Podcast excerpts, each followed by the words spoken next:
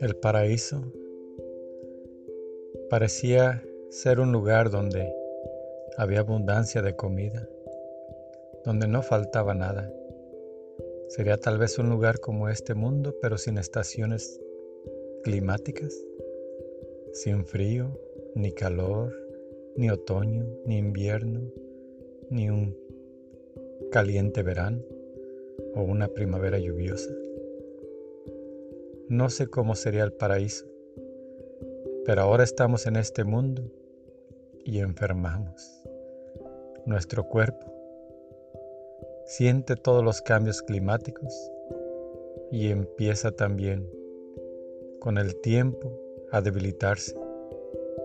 Y esa debilidad lo va a llevar a que caiga, sucumba bajo su propio peso y pierda su fortaleza.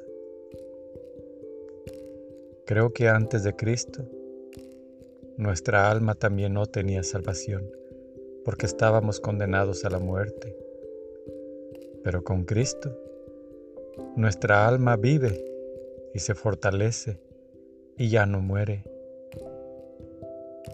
Ya nuestra alma regresará a ese paraíso terrenal, donde nada faltará donde solamente Dios reina y los cambios climáticos no nos afectarán. Ahí viviremos eternamente junto a nuestro Señor Jesucristo. Amén.